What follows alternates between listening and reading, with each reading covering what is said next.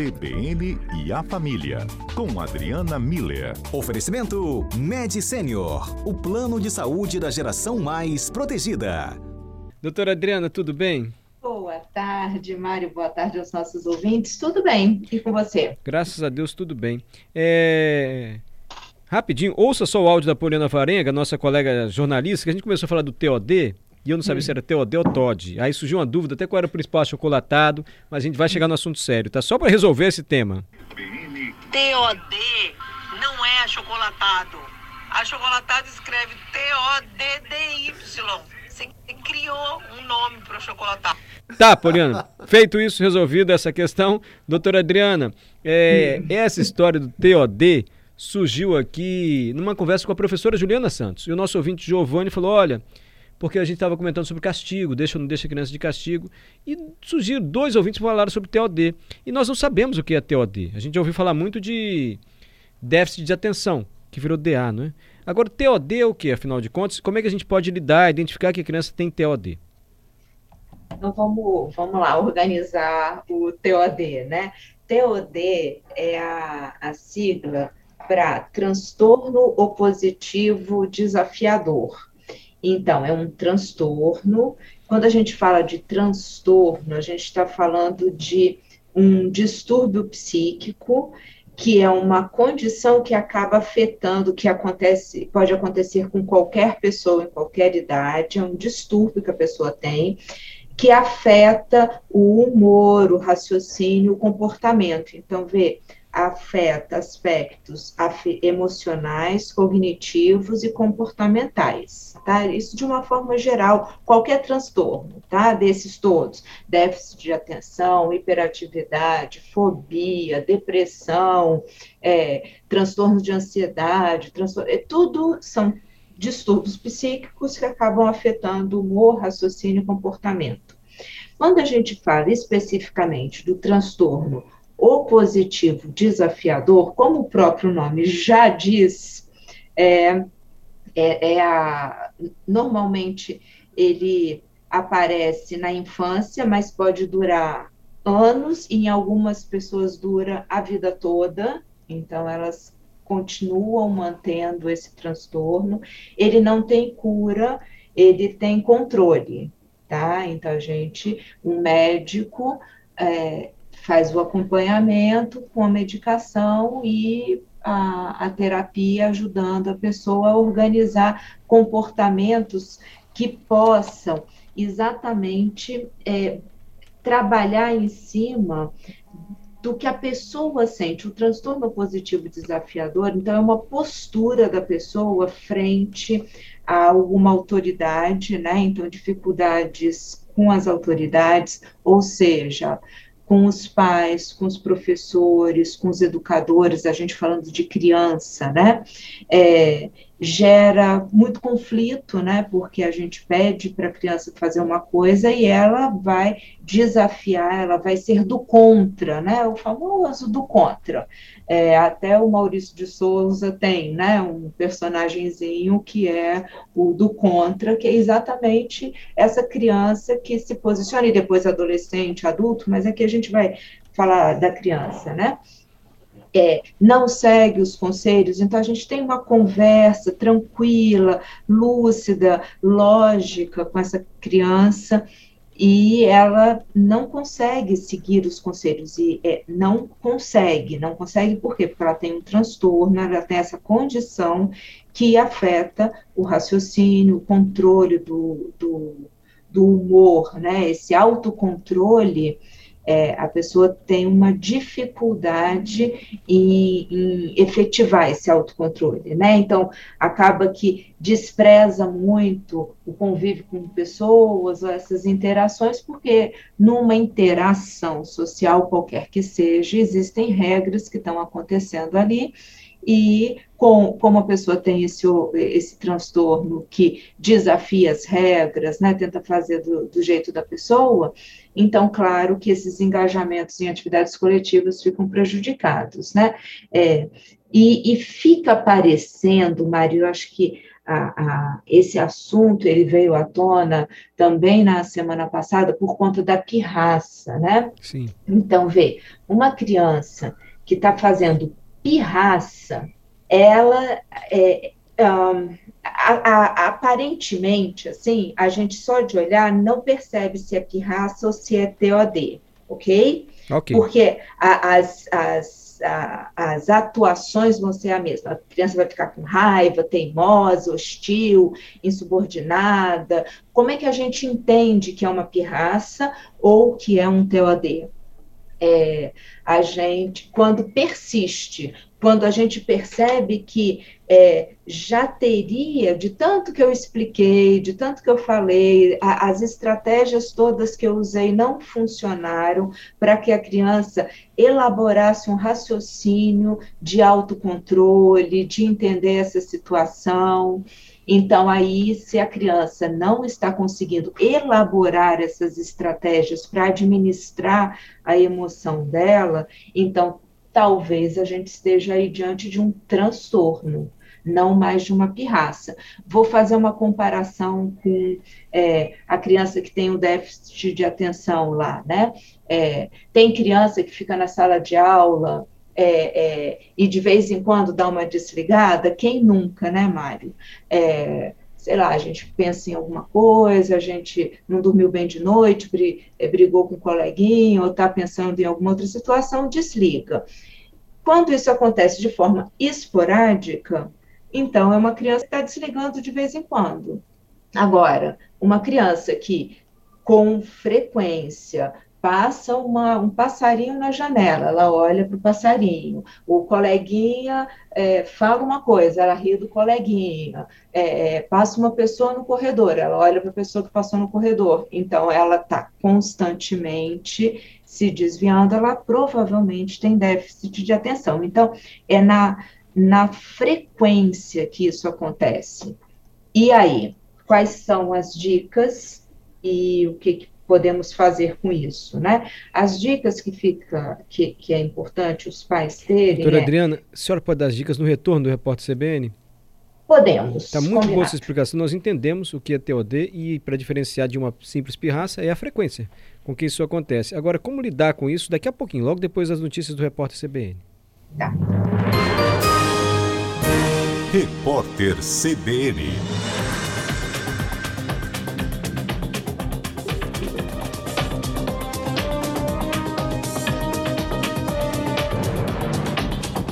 Quinta-feira, 14 de julho de 2022. A Receita Federal impôs sigilo de 100 anos no processo que corre a favor do senador Flávio Bolsonaro. A ação tenta confirmar uma tese com o objetivo de anular a origem do caso das rachadinhas. A restrição exigiu uma mudança na interpretação do órgão sobre o caráter dos documentos que antes eram disponibilizados publicamente. Agora, a Receita informou que os papéis possuem informações pessoais do filho do presidente Jair Bolsonaro. O presidente do STJ, Humberto Martins, restabeleceu os direitos políticos do ex-governador do Rio, Antony Garotinho. Ele atendeu a um pedido da defesa do político e suspendeu os efeitos da condenação por improbidade administrativa. Os advogados alegaram que as mudanças na lei podem beneficiar o ex-governador, que pretende se candidatar nas eleições de outubro. Em 2018, Antônio Garotinho foi condenado pelo Tribunal de Justiça do Rio por participação no esquema que desviou mais de 234 milhões de reais da Secretaria de Saúde do Estado entre os anos de 2005 e 2006. Um deslizamento de terra atingiu uma escola na cidade de Antioquia, na Colômbia. As autoridades locais informaram que ao menos 13 crianças estavam no recreio no momento do acidente. Duas foram resgatadas até o momento. O presidente Van Duque anunciou que o governo está monitorando a situação. A Bolsa de Valores de São Paulo opera em queda acentuada de 1,78% aos 96.160 pontos. No mercado de câmbio, o dólar comercial tem alta de 0,36% e é cotado a R$ 5,425. O movimento acompanha a força da moeda americana no exterior, à medida que crescem as expectativas em torno de um aperto monetário mais agressivo nos Estados Unidos. No horário de Brasília, 3h33. Repórter CBN. As principais notícias do dia a cada meia hora.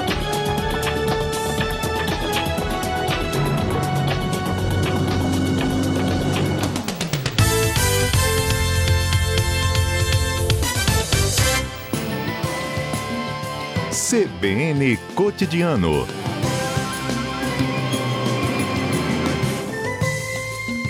Retornamos com o CBN Cotidiano. Às quintas-feiras, nós sempre conversamos com a doutora Adriana Miller.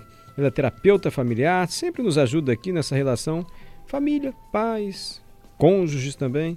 E hoje a doutora Adriana vem nos explicando, até atendendo as sugestões dos nossos ouvintes, o que é TOD.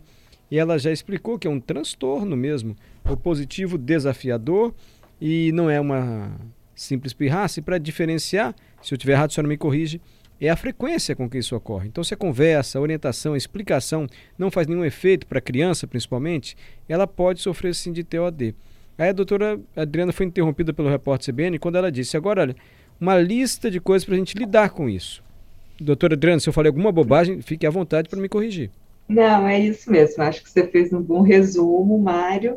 E quais são as dicas para os pais, é, uh, em geral, mas especificamente para o transtorno positivo desafiador, né? É importante que a, a criança né, tenha regras claras claras. Para essas crianças é importante a clareza das regras. Para uma criança que está fazendo pirraça, ou para as crianças em geral, a gente às vezes dá, dá regras muito genéricas, né? Com, com uma criança que já tem essa dificuldade de, de ter esse autocontrole, a gente precisa ter regras claras e pré-estabelecidas. É, antes de sair de casa, a gente já conversa, a gente já coloca as regras, né?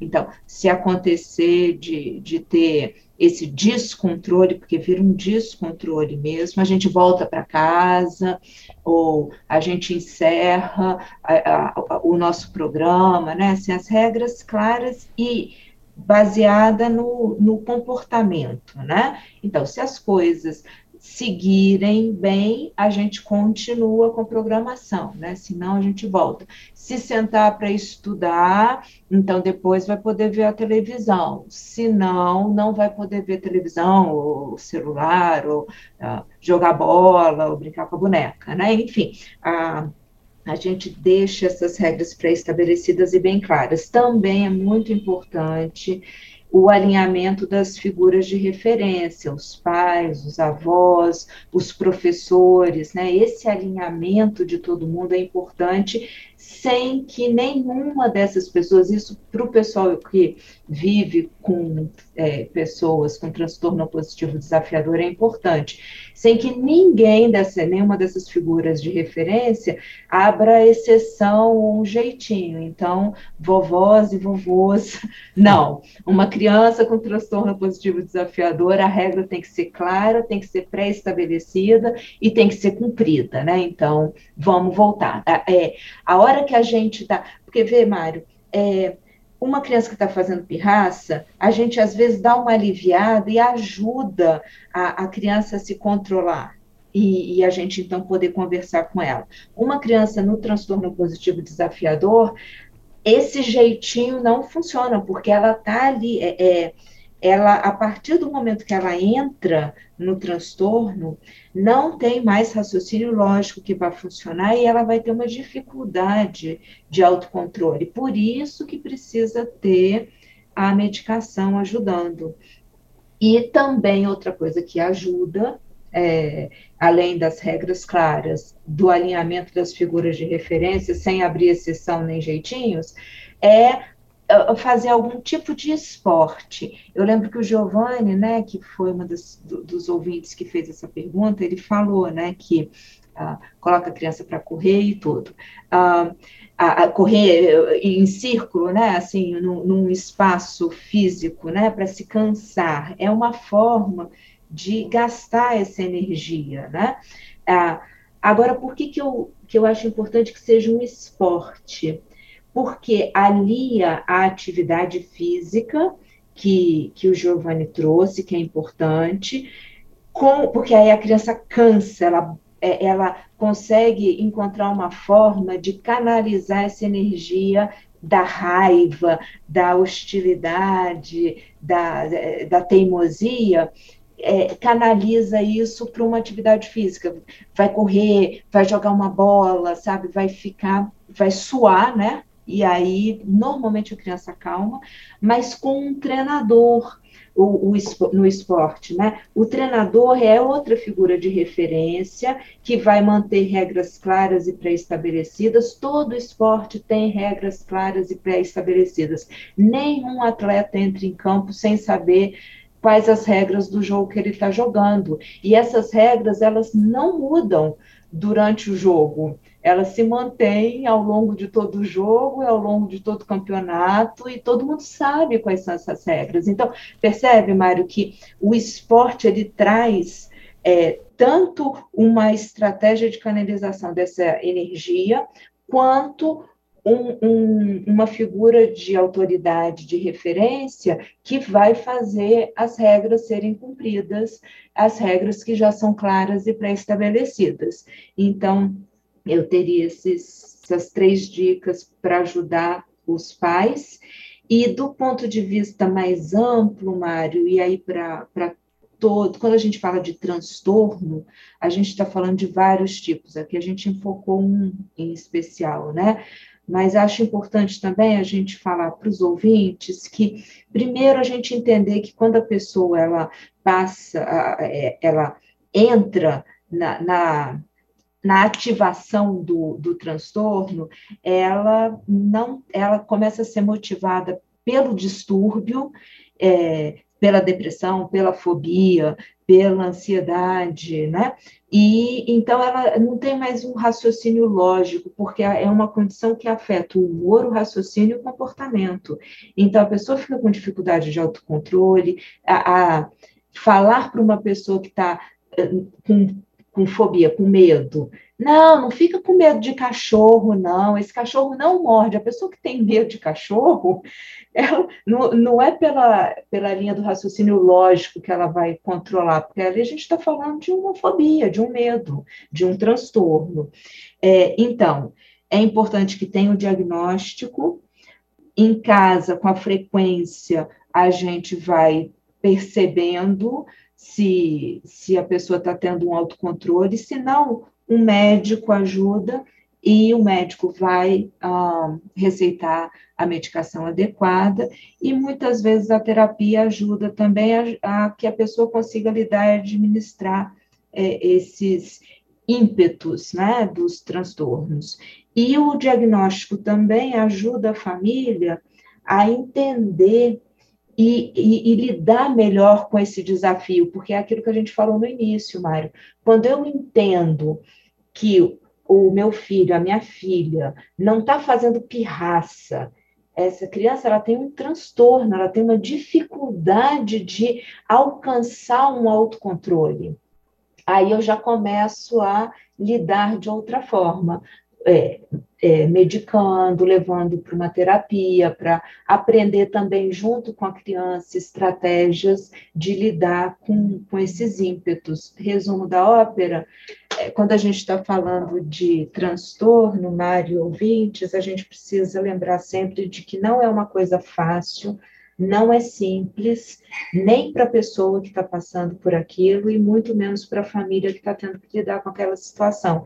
Então, a gente que está de fora também precisa baixar um pouquinho o nosso julgamento e, e entender, ser mais solidário né, com, com é, famílias e pessoas que estão passando por essas dificuldades, porque não é, não é tão trivial quanto uma pirraça, já que nós estamos falando de POD. Aí é, a senhora é mais delicada, mas a gente entendeu o recado, né? Ficar criticando, ah, que menino pirracento, não sei o que, calma. Né? Cada família sabe como agir e o que está passando de perto. Quer ver como é que a senhora ajuda as pessoas? Vou ler um último comentário aqui, que é um ah. feedback em relação ao seu comentário da semana passada. Posso ler para a senhora, doutora Adriana? Por favor, por favor. David escreveu: Semana passada recebi uma orientação aí sobre o comportamento da minha filha de 3 anos. Não sei se você lembra. David escreveu: Ela costumava fazer muita pirraça para sair de algum brinquedo ou para comprar algo que ela gostou. No shopping, supermercado, ela me fazia passar muita vergonha. Chorava, fazia parecer que estava sendo espancada. Eu lembro que o David contou isso aqui, da pirraça dele. Refrescou a memória, doutora? Sim, tô Aí ele lembrando. ouviu a senhora quinta-feira passada. Sábado, fui ao shopping. Antes de sair de casa, conversei. Fizemos um combinado. Olha, deu muito certo. Fui ao parquinho da patrulha canina, ela ama esse negócio, e na hora de sair, lembrei a ela do combinado. E ela saiu numa boa. Boa tarde. Ele está agradecendo aqui a senhora pelo comentário e a dica da semana passada, o David. Viu, doutora Adriana? Lindo. David, muito obrigada pelo, pelo retorno. Eu acho que isso é bonito de da gente ver, né? Que as pessoas a, colocam em prática, que funciona. Então, obrigada por isso. E fica então mais uma dica para o David e para todos os pais. Quando a gente pede para o filho, para a filha, fazer algo, e eles conseguem, porque de verdade foi uma conquista também para a filha do David. É, ela percebeu que existe uma forma diferente da pirraça para conseguir aquilo que ela quer. A gente elogia, e a frase é: nós, seres humanos, a gente cresce em direção ao elogio. O que isso quer dizer? Uma criança, um adolescente, um adulto, quando ele é elogiado, a tendência é ele querer repetir esse, esse comportamento que foi elogiado, porque ele percebe que é o caminho certo, né? causa bem-estar, causa um, um, relacionamento mais fluido, mais interessante. Então, David, dá um abraço na tua filha e espero que nesse final de semana a conquista continue, né? É, isso aí. Lindo. Obrigado. Por isso que eu digo, é sempre bom ouvir a doutora Adriana Miller na, te... na quinta-feira aqui no CBN Cotidiano. Obrigado, viu, doutora? Obrigada, Mário, a você, a todos os ouvintes e até quinta-feira que vem. Até a próxima quinta.